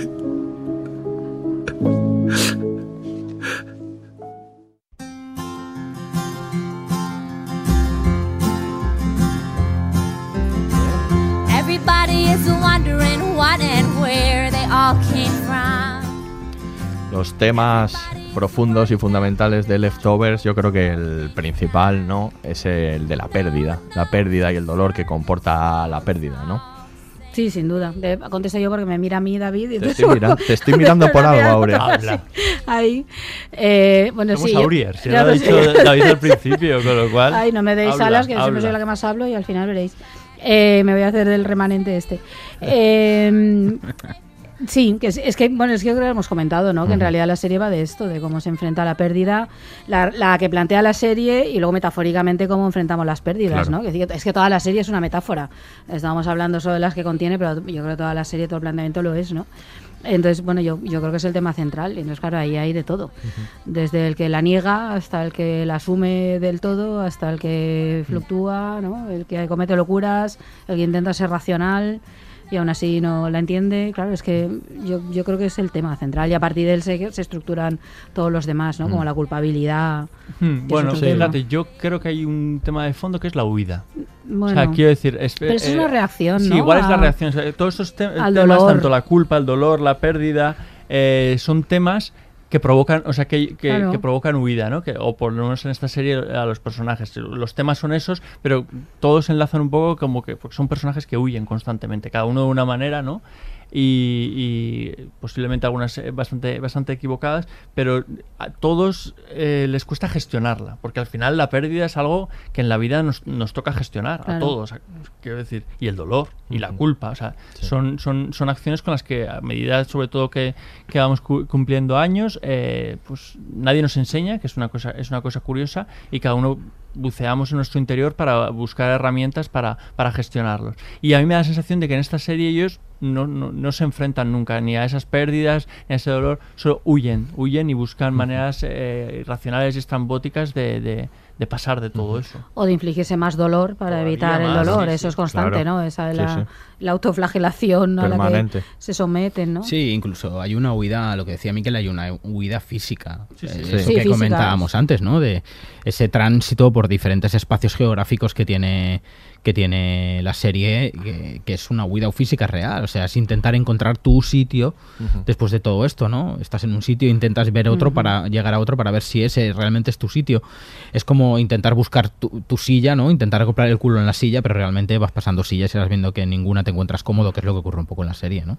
Sí, es, eh, es verdad que es muy interesante el punto de partida porque genera un vacío gigante en, una en toda la población, entonces genera una especie de efecto postraumático global y entonces pues efectivamente vemos muchas opciones de cómo la gente afronta ese vacío, con qué lo llena, ¿no? Con ahí desde creencias eh, religiosas de todos los tipos, Que ¿no? es otra huida. que es otra huida, hasta huidas físicas, ¿no? Y entonces es un poco cómo la gente eh, construye eh, una estructura para darle sentido a ese vacío, para darle una explicación porque no la tiene, o sea, no, la- no se le puede encontrar, como había dicho antes, ni por motivos religiosos habituales, por así decirlo, no se encaja. Bueno, ahí vemos en la primera temporada cómo mucha gente lo asocia al- a la ¿cómo se llama? la extensión, por así decirlo, ¿no? Pero ya vemos enseguida cómo el personaje de Matt pone las cosas en su sitio repartiendo panfletos de la gente y de cómo ellos, pues este era un violador, esta era una timadora, esta gente no puede ser una elegida. Eso no Claro. tiene sentido. Por lo tanto, eh, no hay y tampoco no, no se explaya en ello, pero tampoco hay una explicación científica, no hay ninguna explicación. Entonces, claro, depende de cada uno lle- llenar eso, ¿no? Es una, es una, em, una situación tan excepcional y cómo lo llenas, pues eso es lo que vemos en la serie, ¿no? Esa, esa pérdida eh, que supone tanto física como emocional y cómo, cómo construir alrededor de ella. Me parece, eso me parece, la verdad es que la esencia de la serie. ¿no? Sí, no, y de ahí que surja pues, la creación de una secta, por ejemplo, ¿no? Esta de los remanentes. Claro, ¿no? claro, que recuerdan la- la Claro, pérdida, ¿verdad? Totalmente, ¿no? Son muy, muy cabrones. Vamos, es cuando están ahí, que nadie olvide, ¿no? Hombre. Lo que ha sucedido es, es, es tremendo, es tremendo. Y en unos extremos, eh, todos los retratos de las fotos, cuando entran en las casas. Son- súper crueles, Sí. es una, una crueldad total, ¿no? Y luego, como, como en todo en la serie, al final Nora casi que tiene como la. es como casi el personaje a mirar casi en todas las cosas. En este caso, la pérdida la representa a ella eh, porque ha perdido a toda A su toda su familia, es de familia, los sí. pocos que ha perdido a, a toda su familia, ¿no?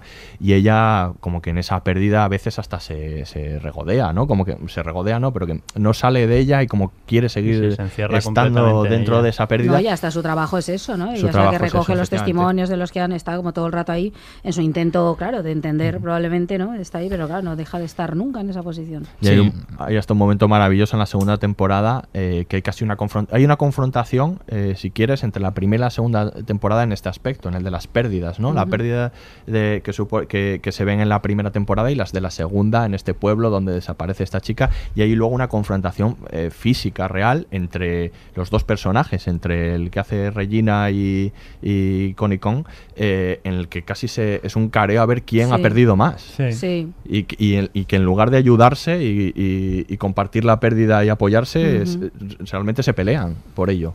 Eh, que es- Sí, y también yo- es curioso, ¿no? Yo creo que en el caso de Carrie, eh, de- el personaje que interpreta de- Nora, de Nora, Nora. Nora, creo que es una cosa como es, es- creo que es una proyección real de, de lo que nos puede ocurrir a cualquiera de nosotros.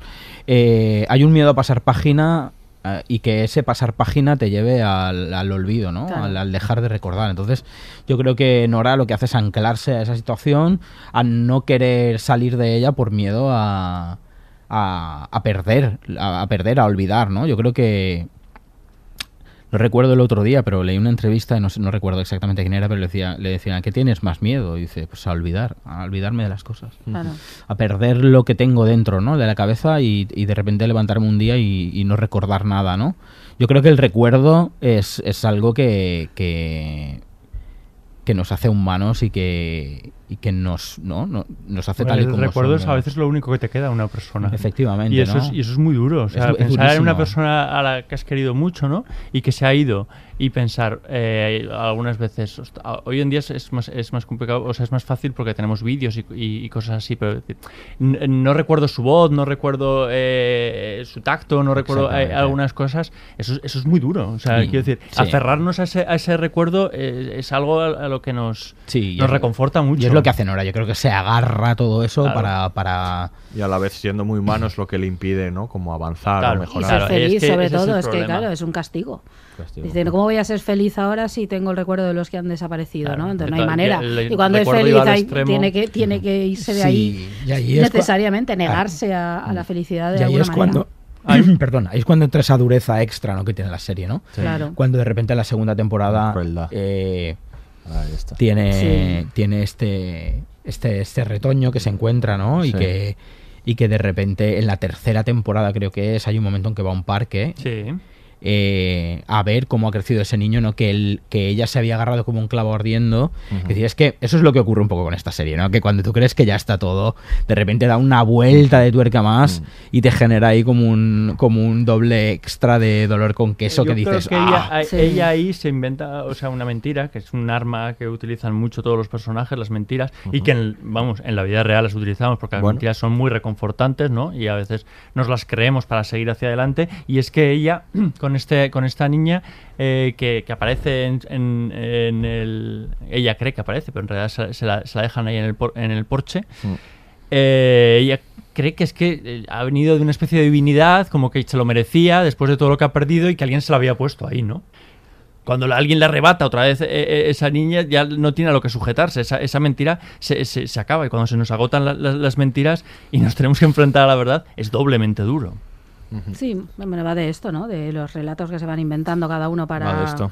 para salir adelante, ¿no? Bueno, que esto al fin y al cabo ya lo hemos dicho, ¿no? Es lo que hacemos siempre, ¿no? Pero aquí claro, está tan bien expresado esto, cada uno construye uno y a veces eh, cuando se, se- cuando se lo destrozan, pues Sí, hay, que, hay- hay que inventarse mentiras que otro. son muy evidentes. Sí, no, no, tan evidentes, sí, sí. Y, es, y es curioso, ¿no? Porque todos hacen una especie de pacto tácito, que eso también pasa en la vida Claro. real, ¿no? Hay veces en la familia Claro. que tú sabes que alguien está mintiendo, pero todos nos callamos, ¿no? Y sabemos, Claro. eh, le dejamos continuar porque en el, en el fondo nuestra vida va a ser mucho más fácil, mientras que alguien esté eh, conforme, ¿no? Mm. Con, con- con su vida, con esa, con esa mentira y la suya y la Y suya él, también. y él o ella está mejor con, Claro, esa, claro, Sí. con totalmente. ese relato, ¿no? Sí. Está, está mejor. Sí, porque además también se crean nuevos relatos familiares. Las familias se destrozan y ahora se crean otras nuevas como Sí. de aluvión, ¿no? Sí. Van llegando los personajes, los que han quedado, ¿no? Están ahí como creando nuevas familias y nuevos lazos. Esto también permite construir otros relatos nuevos, ¿no? Entonces están ahí constantemente Fíjate en en la última temporada cómo eh, todos construyen el relato de Kevin, o todos o varios de Sí. ellos construyen el relato de Kevin porque eso es en lo que quieren creer, ¿no? Al final es eso, es la construcción del relato que le dé sentido a tu vida para que puedas vivir pues más tranquilo, más seguro, más feliz, ¿no? Y eso es lo que están buscando todos. A mí eh, me llama mucho la atención el personaje de Kevin por el corte que oíamos justo a continuación. Me parece muy interesante que sea un personaje que no ha perdido físicamente a nadie, porque vemos como su mujer, vamos, eh, no se nos da a conocer después que su mujer ha perdido a- al hijo que llevaba Sí. dentro y eso él no lo sabe. Y él, salvo pues la chica con la que estaba en ese momento por la infelicidad en la que vivía, eh, no ha perdido a nadie físicamente, pero siente la pérdida más que nadie y nos y cuenta en ese corte que escuchábamos cómo eh, después del momento eh, cuando llegó vio a su familia y estaban todos tan felices y los quería tanto y a partir de ese momento fue perdiéndolos uno a uno, lo perdió todo, ¿no? O sea, como es un personaje que ha perdido todo a pesar de no perderlo físicamente, ¿no? Y eso es lo que le hace permanentemente vivir en este estado de culpa también, que es otro de los de los ingredientes del relato, la culpa, la culpa que que casi en su máxima expresión está en, en el relato de Nora en la segunda temporada, que decías, Jaume, cuando tiene este niño, Hmm. cuando se asienta un poco, cuando parece que va a haber un poco de tranquilidad y felicidad, llega un cabronazo con la teoría esta de la lente que le dice que lo más probable es que hay algunas de las personas que hacen susceptible de- del desvanecimiento a los que están alrededor y que ella es la culpable de que su familia desapareciera, ¿no? La culpa de nuevo, ¿no? Como, como elemento torturador absoluto. Y Kevin tiene mucha culpa, por, o sea, que decir, ese elemento es el, el que tiene que mantener el orden. Eso y el orden en la sociedad ha desaparecido. Entonces, claro, eso le descoloca mucho, ¿no? Y otra cosa también en lo del relato que decías, Aurea, el relato, eh, como esta pantomima de la primera temporada del Día de los Héroes, que es cuando se lía parda, ¿no? Ah, el Día de los Héroes, construir un mito en el que los que se han ido son héroes, ¿no? Que es cuando aparece Matt con esto de los Que explica panfletos. mucho la sociedad actual Claro. también. O sea, eso Eh, también, esos, Sí, claro, claro. Exactamente. esos ¿no? héroes, ¿no? Los héroes. Construidos. Claro, ¿qué héroes? O sea, gente que ha desaparecido aleatoriamente, ¿no? No hay sentido en ello, ¿no? Me parece otro de los temas fundamentales. Sí, pero es que además parece que nunca hay- se hace lo suficiente para honrar a aquellos que se han ido. Claro. Es que nunca va a haber lo suficiente, ¿no? Entonces hay que crear cualquier tipo de, de acto, ¿no? Y luego no hay que olvidar que estamos en un, en un discurso, en un relato apocalíptico. Es decir, toda la tercera temporada está construida sobre la idea de que el mundo se acaba. Todos los personajes funcionan, incluso los que no creen en eso, no les queda más remedio que actuar en función de que eso pueda pasar porque, el porque los otros lo hacen, ¿no? De que no, el mundo se acaba tal día, en el aniversario, ¿no? y, y- y claro, todo va, claro, eso crea unos discursos extremadísimos. Es que eso, eso a nivel dramatúrgico Claro. coloca a los personajes en, con un fin concreto, Claro. en un día concreto, a una hora concreta. Entonces todas las acciones a realizar hasta ese momento, cada, cada cosa que haces es la última que vas a hacer en tu vida. Entonces, si ya los personajes vivieran en una situación límite y la serie ya se colocaba en un punto como muy apocalíptico, lo empuja todo todavía más, ¿no? Esta cosa que que comentábamos, ¿no? De- del crecimiento constante, de que cuando tú crees que ya todavía hay algo que empuja más todo hacia, hacia algo como muy radical, ¿no? Como muy loco. Y es, tú imagínate, ¿no? O sea, to- todas las acciones, cada una, tu último desayuno, tu último paseo, tu, Tu último... última conversación con alguien. tus tu última palabras. conversación, ¿no? Incluso hay una cosa que, que a mí me llama mucho la atención de la tercera temporada, que es que en general hay poco sexo el- Mm. durante toda la serie. No sé si estaréis de acuerdo, Sí, es verdad. pero hay muy poco sexo eh, y hay una escena en el- la tercera temporada eh, cuando llegan a Australia, creo, en el Es que no- aeropuerto. no- Nora y, eh, y- y Kevin sí que tienen. Es, el el Sí, sí, son los únicos, sí, y sí. es de- aparte es de las pocas cosas en las que realmente conectan, conectan muy bien. Sin ¿no? comerlo ni beberlo, de repente hay como una escena de sexo Sí, en el baño sí. que tú dices, hostia. ¿no? Que, que, que pot- eh, me parece una escena muy potente porque es como es como, muy bueno lo que comentábamos no es muy animal en Muy ese desesperado sentido todo, es que muy muy desesperado todo, desesperados. Su sí. sexo es muy desesperado, de Sí, todos sí, sí. modos. Así es. Y el último tema eh, que hay que tratar, por supuesto, porque está a lo largo de toda la serie, es la religión, ¿no? La fe, la religión, desde los títulos de crédito de la primera temporada, con esos dibujos como contemporáneos pero renacentistas, ¿no? Que, que simulan la ascensión, hasta citas bíblicas, por supuesto la Biblia, el, el Nuevo y el Antiguo Testamento está dentro, religiones de todo tipo, eh, como la de Wayne en la primera temporada, el hombre que tiene como su secta, ¿no? Donde, donde cura a la gente, los remanentes culpables, que no es exactamente una religión, pero es una secta, ¿no? Eh, la religión está en, en todos los en todos los eh, Bueno, yo creo que es- eh, que hecho no es una serie- serie religiosa yo Pero le han creo llamado drama religioso. yo, a yo creo que no es en absoluto una serie religiosa, Pero sí que sino que, que utiliza la mejor religión. Sí, pero la que mejor no, la plantea la necesidad de la religión. Yo creo que eso es justamente, eso, ¿no? sí, sí, yo es creo- esa idea. Eh, ahí, bueno, para empezar, yo creo que es una serie que precisa un poquito de fe. Entonces, La propia precisa- serie, sí. La propia serie, ¿no? O sea, para, para, para verla te precisa que tú tengas un poquito de fe y confíes, ¿no? En, en lo que te van a ofrecer lo- lo- los creadores. Y yo creo que la explica muy bien. Y a medida que avanza, y hay un, un capítulo para mí modélico en la tercera temporada, que es el del barco, ¿no? En el Mm. que está, en el que está Dios. El que está Dios es Dios, que es, eh, es una persona que, que, eh, sin venir a cuento te, te- te- te da un puñetazo, ¿no? Y eso a veces eh, las personas religiosas es ¿por qué Dios? ¿Por qué me haces esto? ¿no? O sea, quiero decir, yo creo que lo explica, ¿no? Y esa bacanal que hay en, eh, que hay en el barco y ese final dramático, ¿no? Que tiene eh, Dios devorado por, por, eh, por, por el león. Entonces hay muchas claves que ofrece la, la, la- la serie que se podrían explicar a esa necesidad que tenemos de, de creer cómo algunas personas se, se aprovechan o cómo eh, con lo de las sectas y, y- y demás o cómo se montan una, una- serie de, de organizaciones no Eh, en función de, de las creencias basadas en, en la nada, ¿no? No, no- hay nada científico para, para- para hablar de, de- algunas re- religiones y fíjate qué organizaciones más poderosas ¿no? hay Ujú. en, en el mundo. Sí. Sí, yo, yo creo que eh, básicamente las palabras ya las habéis nombrado los dos, ¿no? Los conceptos básicos que son la creencia, la necesidad de creer en algo y la fe. eh, la fe que, que- que puede empujar a hacer cosas, ¿no? Eh, a mí hay como, como pequeñas pinceladas que me parecen como muy, muy interesantes, ¿no?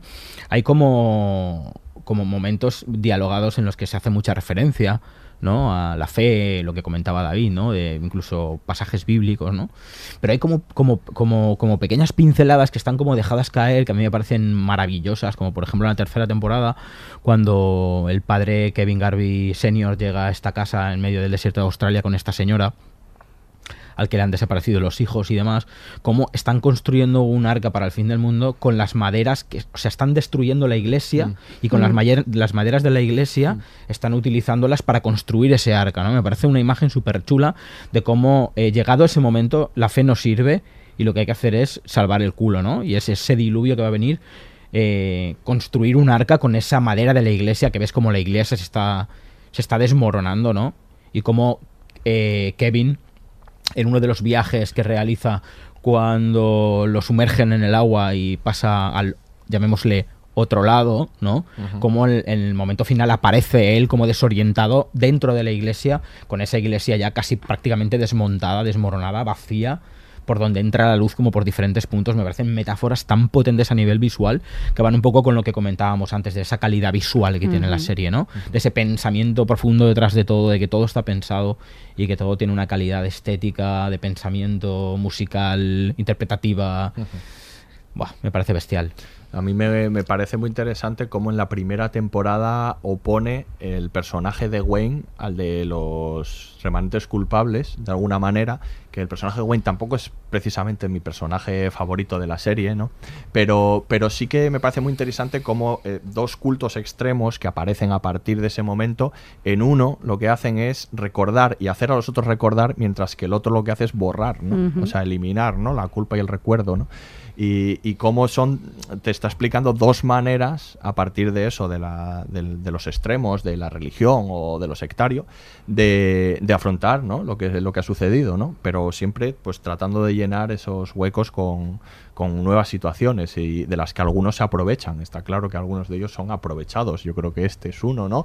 Y luego cómo en la segunda temporada, tanto Lori como, como su hijo, eh, su hijo de, de- de Kevin, eh, toman como el papel de este Wayne y, y hacen lo mismo solo que probablemente con otras motivaciones, ¿no? Como ayudar a la gente que, que está bastante menos mejor. cínica, sí, sí. Sí, sí. Y no tienen concubinas ni cosas así. Efectivamente, no, no. Bueno, duda. pues vamos a, vamos a ir finalizando, vamos a acabar hablando de la tercera temporada.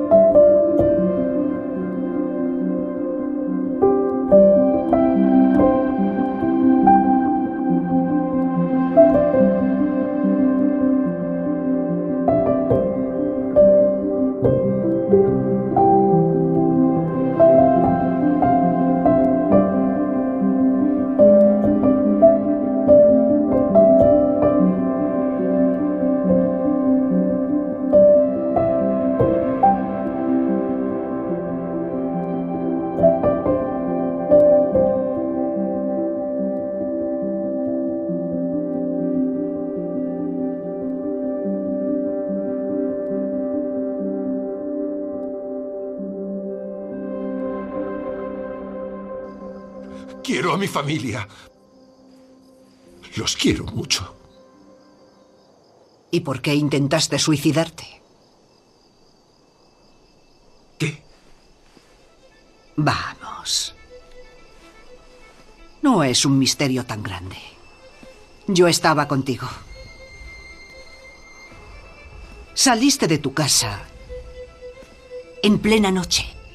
Encontraste una cuerda y un bloque de cemento y te lo ataste al tobillo. Y te tiraste a un maldito lago.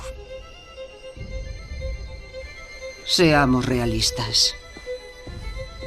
Hay gente que intenta suicidarse buscando atención. Y luego hay gente que de verdad quiere morirse. Como tú y yo.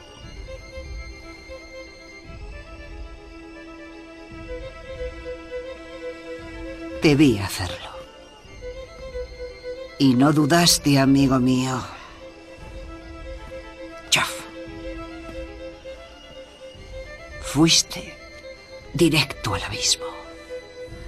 Si no hubiese sido por la intervención divina, habrías muerto. Lo siento, Kevin, pero eso no es lo que hace una persona que quiere a su familia.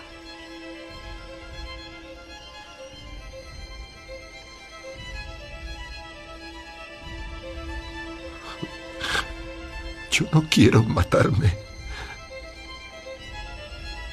Bueno. Tienes derecho a tener tu opinión.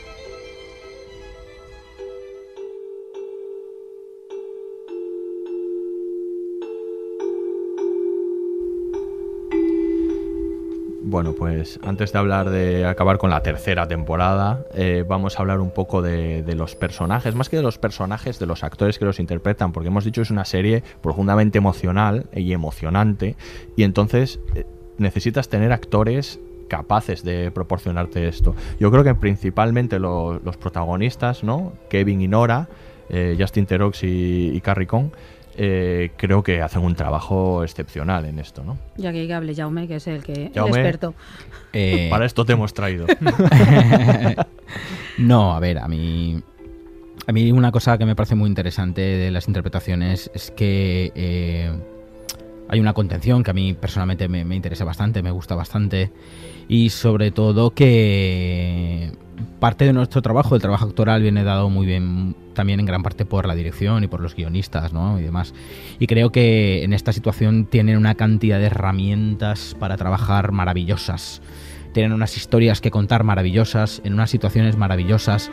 Y eso hace que, que el trabajo del actor, aunque sea tan difícil, bajo mi punto de vista, creo que son interpretaciones dificilísimas, con una componente emocional muy potente, con, con, con un entorno muy hostil, interpretativamente hablando, creo que, que las, herra- las herramientas que hay a su alrededor y que están a su alcance son tan, tan, tan buenas que hace que los actores luzcan muchísimo y Pero estén es súper complicado, ¿eh? Puedes caer en lo ridículo, en lo Sí. grotesco. O sea, quiero decir, la verdad es que ellos tienen un control absoluto. Y son actores, fíjate, con poca experiencia eh, dramática, ¿no? Yo a ella no la conocía y a él siempre la habíamos visto en pa- papeles mucho más pusilánimes, ¿no? Yo Mm. le tengo en la cabeza por a dos metros bajo tierra, como el, el, el novio este flojo que tenía eh, Brenda en la cuarta temporada. Y David es verdad, me ha recordado que en Sexo en Nueva York era otro novio flojo de, de, de Carrie, que Carrie estaba más interesada en la familia que, que- que en la familia que él tenía que en el- y aquí está soberbio soberbio completamente Y, Justin y Carrie. Coon viene del, del teatro, de hacer teatro precisamente. O sea, Yo para mí esa mujer me hace un descubrimiento, porque no la conocía de nada y me Es parece una actriz absolutamente maravillosa. Sostiene los primeros planos, por Dios, todo el final de la tercera temporada sostenido sobre su rostro. durísimo. De manera O sea, extraordinaria. Eso para un actor es durísimo. ¿verdad? O sea, Es que tener es- que aguantar. eh, tener que aguantar la cámara tan cerca en esas situaciones, ¿no? Con, con esas 25 o 30 personas a tu alrededor, ¿no? Porque no hay que olvidar que esto, como es un rodaje, ¿no? De, de una serie, como es el rodaje en cine, ¿no? Que eh, para el actor, no para el personaje, para el actor es un ambiente súper hostil de trabajo y donde de repente al 0,1 tienes que aparecer en una situación concreta con un con una emocionalidad concreta, ¿no? Con, con- a mí me parece que tiene mucho peso todo lo que hacen y todo lo que dicen y cómo lo hacen y cómo lo dicen. Y luego como la propia serie está ahí, ¿no? En el borde entre lo sublime y lo ridículo, en ese caso en lo patético, ¿no? Que hay todo un juego ahí. Estoy pensa- pensando, por ejemplo, en Matt, ¿no? Eh, que es un personaje muy difícil y que siempre está ahí, ¿no? Entre ese histrionismo, porque es un personaje muy excesivo. Pero sin embargo, yo creo que el actor está en la justa medida que tiene que estar y emociona y te arrastra y, y está es- extraordinario. Sí, yo creo que a- hay un yo trabajo creo de dirección nivel- de actores, yo creo, tú, Maravilloso. yo creo que maravilloso, extraordinario absolutamente en esta maravilloso. serie. sí. Yo creo que también entre los mismos personajes se equilibran muchas Sí. situaciones, ¿no? Creo que pensando en la globalidad de todas las interpretaciones, creo que también está muy ajustado porque hay un equilibrio, ¿no? Entre estos personajes como Carrie, por ejemplo. Eh, si os dais cuenta, a Kevin, eh, a Justin Theroux, también se le ponen situaciones como muy ridículas. Totalmente, Eh, el totalmente. Cuando capítulo abre que- los ojos porque no entiende nada. el capítulo que comentábamos de, ¿El de la bol- la bolsa? Sí. es absolutamente ridículo, ¿no? El que comentábamos de, de la segunda temporada, ¿no? El viaje que se pega Sí. es absolutamente ridículo, es absolutamente ridículo, ¿no? Sí. Y cómo defender todas estas contradicciones a nivel acto- actoral a mí me parece un reto absoluto y creo que está superado con mucha nota. Justin Theroux decía que, siempre que parecía que le pillaba el tranquillo al personaje, eh, Damon Lindelof se las arrepeñaba para ponerle en una situación incómoda de la que tenía que salir permanentemente en cada temporada. ¿no? Ya, pero eso es maravilloso. Mamet dice que en el momento tú encuentres tu como tu zona de confort, estás muerto. Hay que salir estás de ella, muerto, hay claro. que salir de ella y, y intentar siempre poner al actor en una posición complicada, porque si el actor está cómodo, estás perdido. ¿Qué opinará Jennifer Aniston de esta serie? Nunca la he visto pronunciarse. ¿Le gustará? ¿La entenderá? La igual, estoy, igual estoy teniendo Igual es prejuicios, posible. pero nunca, nunca le, le he oído pronunciarse. ¿La, luego la- mucho- la verá? es posible, digo yo, ya que lo hace su chico. En fin, y luego le saca mucho partido a la fotogenia. Estoy pensando en Scott Glenn, que es un actor que tiene un rostro muy particular, muy marcado, este tipo de rostro muy fotogénico, ¿no? Que, le- que la cámara adora. Es un pedazo de actor, pero aparte le saca, yo creo, mucho, pues está muy rodado en primer plano toda esa, todo el capítulo este suyo extraordinario Sí. En Australia, ¿no? Y le saca un partido enorme, a un rostro como duro, pero muy marcado. Yo creo que tiene una fotogenia extraordinaria, ¿no? Este hombre. Sí, y yo creo que hay juegan- un trabajo ahí magnífico. Juegan de- con la barba también, Sí, ¿no? claro, este el momento de la pelo. barba, ¿no? De esta, esta especie un poco de todo se está yendo a la mierda, yo me he dejado barba, ¿no? Sí. O sea, creo que es muy... es- esas pequeñas esas Sí. pequeñas metáforas que comentábamos, ¿no? Que van lanzando poco a poco Claro. y que van Bueno, dinamitando joder, con todo, barba ¿no? y sin barba en Sí, el séptimo sí. capítulo Sí, sí. es importante. Creo que un acierto también de, de Damon Lindelof es, eh, es haber elegido actores no conocidos. O sea, Sí, haber, sí, haber cierto. sacado de ahí. ¿no? Haber buscado un poco y el casting yo creo que, que ha estado ahí. Y los ha puesto en circulación, ¿eh? Porque Sí, ahora Nora está en, eh, en- en Fargo. Y también en Patty películas, apareció en un montón de, de- de series a partir de, de- de este personaje. Sí. Regina Mm. King co- coincide Bueno, un poco Regina también King, claro. Con, con American Crime, pero es que Regina King no Que tiene un- Regina King está no- fantástica Es que no en tiene un papel muy Crime. lúcido, pero Sí. es que ella es que está, Está soberbia con fantástica. ese papel. ¿eh? Decía, decía también Lindelof que, que preguntó en casting, dice, ¿qué, act- qué actriz podemos coger para este personaje? dice, una actriz tipo Regina King. Y dice, bueno, ¿y si cogemos a Regina King? sí, claro, ya que estás. Sí, sí. Vete al original. Regina King le da una presencia a la, en la Bueno, segunda temporada increíble. bestial, bestial, Con muy poco, absolutamente, ¿eh? Muy absolutamente, poco, sí, muy sí. poco. Bueno, pues vámonos ya a hablar de la tercera y última temporada. Querido Kevin, necesito despedirme de alguien que me importe y que esté aún aquí. Por eso me dirijo a ti. Fuiste bueno conmigo. Y cuando estábamos juntos, recordaba quién era antes de que todo cambiara. Pero fingía. Fingía que no lo había perdido todo. Quiero creer que todo puede volver a ser como era. Que no estoy rodeada de las ruinas de una civilización muerta.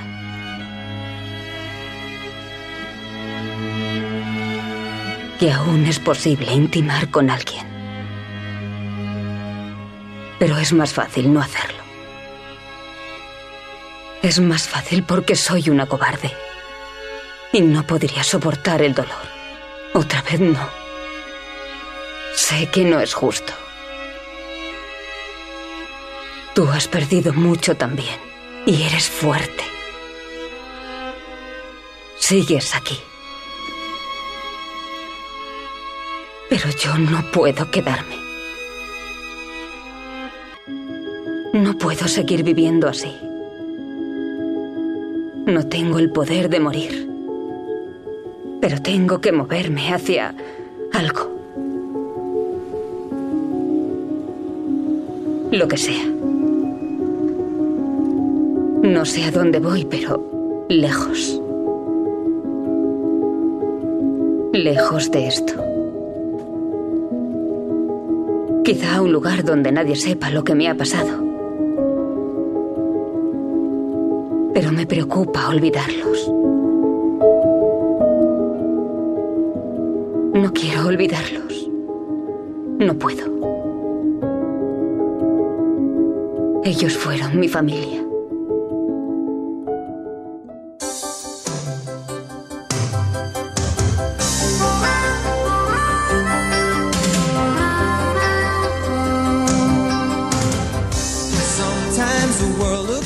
La tercera y última temporada vemos, escuchábamos... ¿Pero el- de qué, de qué serie estamos hablando? De, de- de De primos lejanos, creo. porque estoy escuchando la sintonía. De Valky, Bartokomus.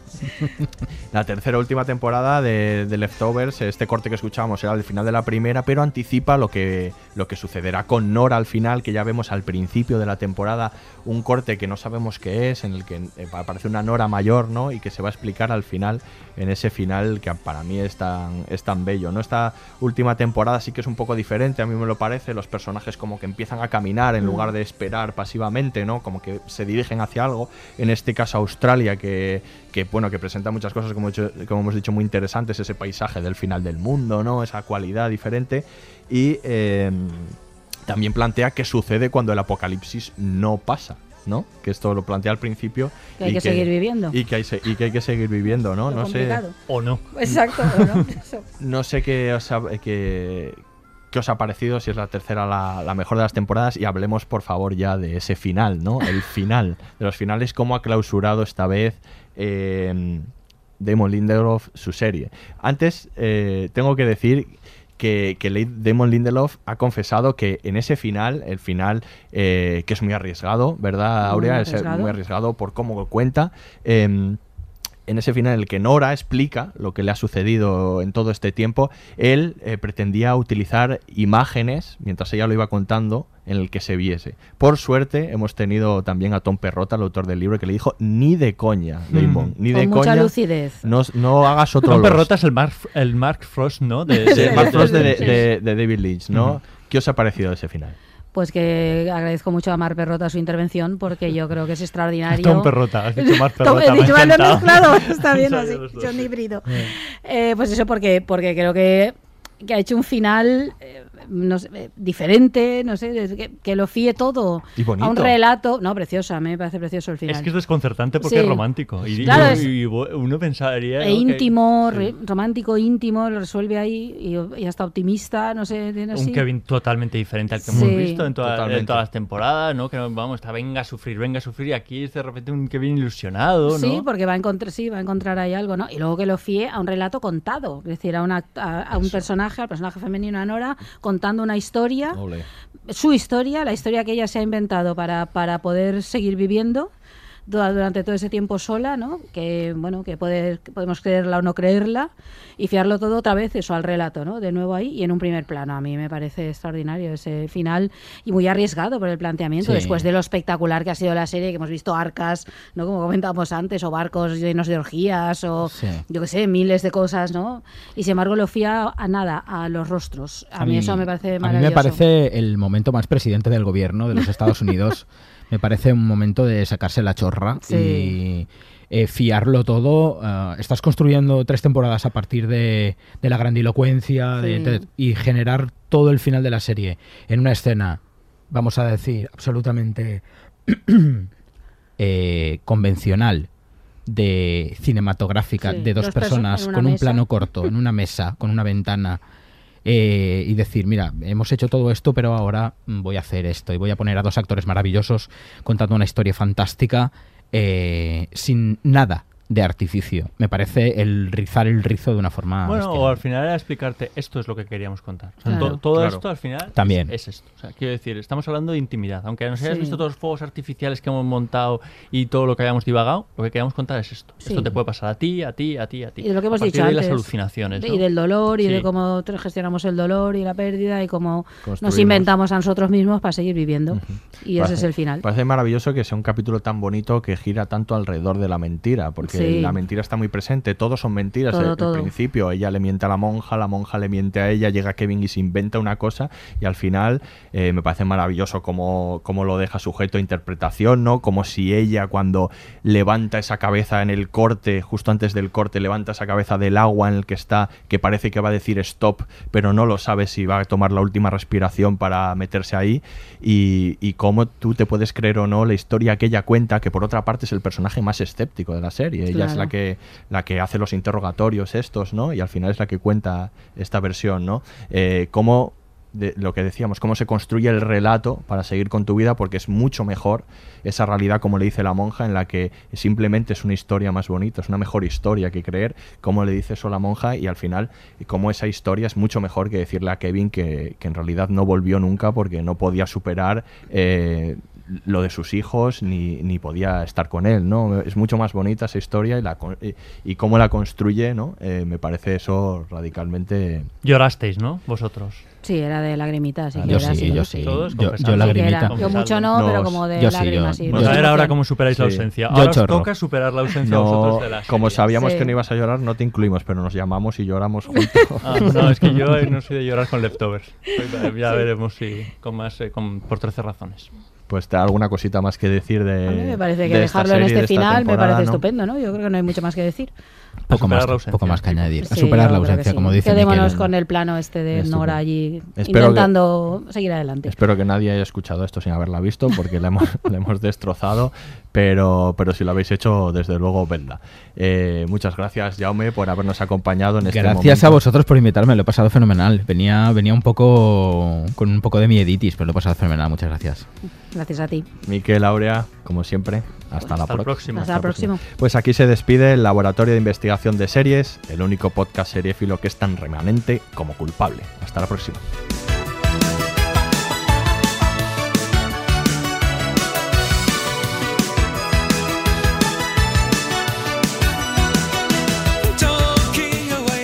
Todos los episodios y contenidos adicionales en podiumpodcast.com y en nuestra aplicación disponible para iOS y Android. Síguenos en Twitter, arroba podiumpodcast y en facebook.com barra podiumpodcast.